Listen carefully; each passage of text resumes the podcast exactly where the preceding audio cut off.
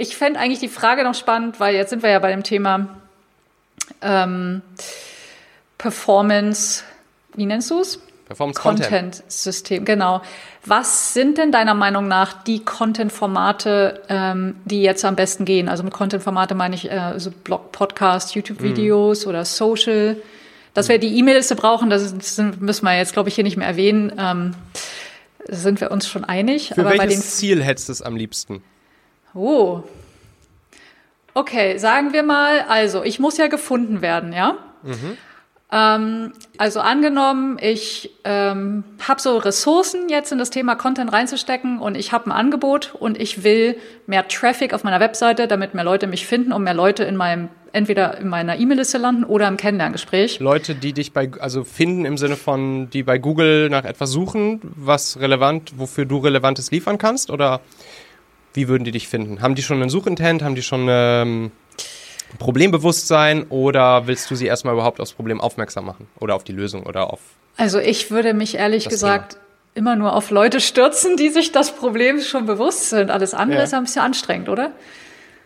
Naja gut, also das sind ja die, das sind ja, wenn wir jetzt mal rein nur beim Performance Marketing ganz kurz nochmal eben bleiben, dann sind das ja. ja die zwei großen Säulen im Performance Marketing. Das eine ist sozusagen so der, der Blog Facebook Insta Werbung. Da mhm. sprichst du halt vor allen Dingen Leute an, die, die, äh, die, die du, die du vielleicht auch kalt ansprichst und das überhaupt erstmal auf das Thema aufmerksam machst. Und dann gibt es den ganzen anderen Blog, Google-Werbung, vor allen Dingen Google Search-Werbung. Da gibst du halt Geld dafür aus, dass Leute, die schon nach einem Thema suchen, welches hm welches sozusagen zu deinem Thema passt, dass du die. Ah, okay, das abgreifst. heißt, du würdest bei Google redest du auch von Ads. Okay, klar, dass also ja. Google Ads und Facebook Ads grundsätzlich verschieden funktionieren, ist mir schon klar. Mhm. Ich muss sagen, ich habe für mein Business noch nie Google Ads geschaltet. Ähm. Mhm. Aber dann gehst du ja tatsächlich auch eher auf die Leute, die du vielleicht, außer du machst natürlich Retargeting, das machst du wahrscheinlich auch. Aber mhm. wenn du jetzt Leute, wenn du jetzt zum Beispiel Facebook Ads kalt schaltest, dann sprichst du damit ja auch erstmal Leute an, die vielleicht auch vorher noch nie was von dir gehört haben, vielleicht auch noch gar nicht so genau, dass da vielleicht ihren Wunsch oder ihr Problem noch gar nicht so richtig genau in Worte fassen können, vielleicht danach ja auch noch nie gegoogelt haben, ne? Das ist dann, das wäre dann ja so die, die kalte ah, Ansprache. Also wir schalten bei Facebook, also und ich schalte meine Ads schon seit Jahren nicht mehr selber. Früher habe ich selber mhm. gemacht, äh, aber da war es auch irgendwie noch einfacher gefühlt. Ähm, also wir benutzen ähm, Oh, das ist jetzt, hänge ich mich aus dem Fenster. Ich weiß, dass wir auch kalte Zielgruppen benutzen. Wir benutzen mhm. ansonsten sehr viel Lookalike-Zielgruppen. Ja. Ähm, ich weiß gar nicht, ob die überhaupt noch gehen heutzutage, ehrlich gesagt. Da ja, sieht man schon, ich schalte meine Ads nicht mehr selber. Ja. Aber wir haben eigentlich Ads immer geschaltet. Also früher habe ich es für Blogartikel geschaltet. Ähm, damit haben wir irgendwann aufgehört, ich weiß gar nicht warum. Ja. Ähm, Ads für Freebies und Ads direkt für Dinge, in denen ich verkaufe, wie zum Beispiel ein Webinar oder eine Challenge. Ja. Und ich ja. habe mir meinen Kack mal ausgerechnet, kostet mein, wie heißt er? Customer, Customer Acquisition Cost. Cost.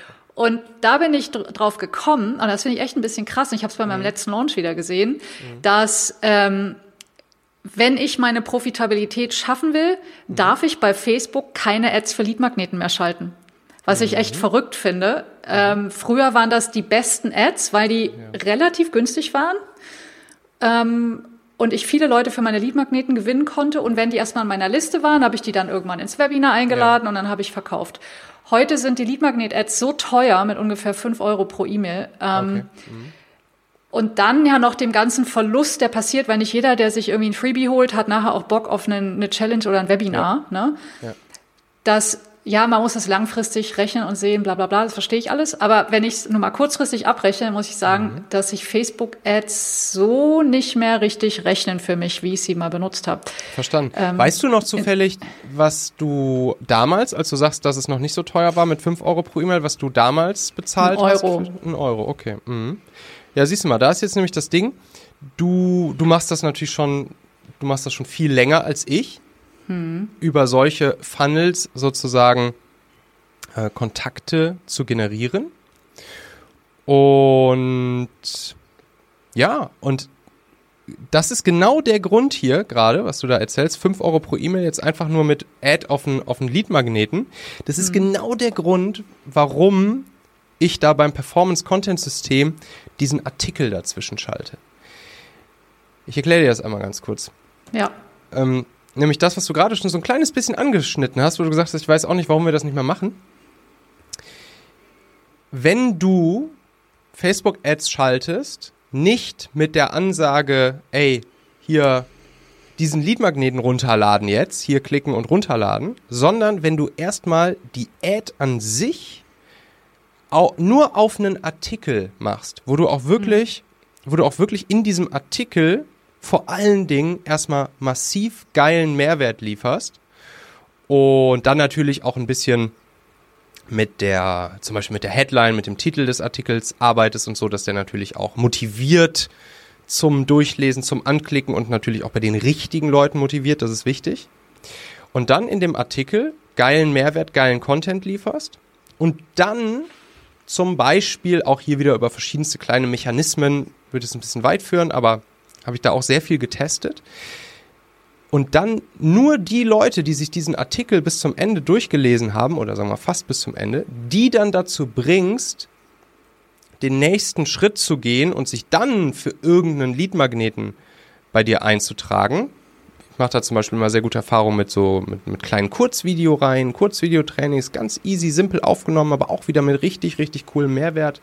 Hm. Dann kriegst du es halt hin. Ich war teilweise bei den bei den Funnels, die ich jetzt so und auch heutzutage ja schalte, teilweise bei Lead-Eintragungen von unter einem Euro. Und diese Leute sind dann halt schon vorqualifiziert. Das sind dann halt schon Leute, die haben sich diesen Artikel durchgelesen. Da hat der Artikel schon dafür gesorgt, dass sie schon vorqualifiziert wurden, dass sie sich fürs Thema interessieren, dass sie zur richtigen Zielgruppe gehören und so weiter und so fort. Und das war auch tatsächlich was, wo mir dann die ganzen Performance-Marketing-Leute, die das ja schon lange machen und auch sagen, ey, die Ad-Preise sind zu hoch geworden und das kriegt man gar nicht mehr so easy hin, so heute, ähm, gesagt haben, das ist ja unmöglich, sich da sozusagen heutzutage für solche Preise und dann noch bei so einer hochwertigen Premium-Zielgruppe wie die, die du da hast und die dann auch noch sozusagen vorqualifiziert sind, hm. zu solchen Preisen sich da noch den Zielgruppenbesitz aufzubauen. Und das ist genau das war, warum ich das sozusagen über diesen kleinen Umweg mit den Artikeln heutzutage mache. Und da zum Beispiel dann auch schon eben Content mit Performance verbinde. Also theoretisch könntest du das auch nochmal ausprobieren. Die Artikel müssen dann nach einem ganz bestimmten System aufgebaut sein. Also es bringt nichts, die Leute einfach nur auf einen Blogartikel zu leiten, aber ähm, aber ähm, das habe ich Le Lea übrigens auch schon mal gezeigt. Also sie, sie, sie müsste mhm. das auch noch grob wissen, glaube ich. Und ja, probier es einfach nochmal aus, mal so rumzugehen. Hm, werden wir tun. Ich ja. weiß nicht, warum ich das. Ich glaube, lange waren einfach Ads so billig, ne? Facebook-Ads, ja, deshalb ja. habe ich auch nie Google-Ads geschaltet, weil die waren einfach immer im Verhältnis irrwitzig teuer. Ähm, und ich glaube, man konnte lange relativ, klingt jetzt blöd, äh, relativ ich habe nicht, also ich würde nicht sagen, ich habe schlampig mit den Facebook-Ads gearbeitet, mhm. aber man konnte mit der immer selben Sache sehr lange gute Ergebnisse erzielen. Weißt du, was ich meine? Also da gab es jetzt nicht so, nicht so den Fall. Need, also oh, wir müssen jetzt noch mehr optimieren, weil unsere Ads sind äh, so im Vergleich zu anderen laufen schon sehr gut. Ja. Ähm, Genau, aber das müssen wir jetzt einfach echt überdenken. Ja, ja, ja. das ist genau das Ding. Und diesen, diesen, dieses Stadium, das habe ich zum Beispiel einfach übersprungen. Ja. Ich, ich, kam jetzt erst rein in das Game so richtig, als es eh schon teuer war und da, deshalb musste ich von Anfang an irgendwelche Workarounds bauen. ja, ja. Und ganz früher, als ich selber Ads geschaltet habe, habe ich das gemacht und da war halt immer das mhm. Wichtige, dass das so unglaublich gute Mehrwertartikel sind. Also nicht mhm. so ein Sandra hat mal einen 400 Wort Artikel geschrieben, nee, sondern dann schon so Anleitungen oder Guides oder solche Geschichten. Mhm. Ähm, das werde ich definitiv nochmal ausprobieren. Gut, dass wir nochmal drüber gesprochen haben. Ja. Sehr schön. Und ähm, genau, abschließend noch, ähm, also Blogartikel, sehr gute Blogartikel, dann darauf die Ads. Und mhm. das macht ja dann auch Sinn, weil du hast vorhin gesagt, das ist wahrscheinlich so dein USP, weil wer will das nicht, ne? Wenig Content erstellen, die man dann mhm. dauerhaft benutzt, weil genau. wenn die Ads gut laufen, dann laufen die ja lang, ne? Ganz genau. Und darunter kommen dann halt noch zwei, drei weitere Ebenen, wie du dann die Leute sozusagen dazu bekommst, aus diesen erstmal den Lesern des Artikels und die sich dann zum Beispiel im nächsten Schritt eintragen für den Lead-Magnet, zum Beispiel in Form von einer kurzen Videoreihe oder so, wie du die dann auch dazu bekommst, dass sie dann auch relativ schnell deine Kunden werden oder zumindest sich bei dir melden, sagen, hey, lass mal irgendwie sprechen. Mhm. Da kommen dann noch zwei, drei Ebenen drunter. Aber wichtig ist nochmal erstmal, wie kommen die Leute oben auf den Artikel überhaupt drauf? Wie werden sie überhaupt zu Lesern? Haben wir gerade schon den einen Weg besprochen. Ja, Facebook-Werbung kann man gut machen. Mhm. Allerdings wollen wir uns ja langfristig auch unabhängig machen von Facebook, Google und Co. Und da wiederum kann dann halt eine organische, kostenlose Reichweite ins Spiel kommen, wie wir sie aktuell noch bei eigentlich nur zwei Plattformen haben, nämlich LinkedIn und TikTok. Und das sind dann auch nochmal schöne Möglichkeiten, um hm. sozusagen Leute dann in das System reinzuholen. Ne? Und das ist auch, um jetzt nochmal deine ganz initiale Frage von vorhin aufzugreifen, so was würdest du empfehlen, so was, was geht heute gut? Im Prinzip würde ich es genauso machen. Ne? Also organische Reichweite geht heute gut, also kostenlose Reichweite geht heute gut. LinkedIn und TikTok kommt ein bisschen auf deine Zielgruppe an, kommt auch einfach drauf an, was du für ein Typ bist, wo du Bock drauf hast.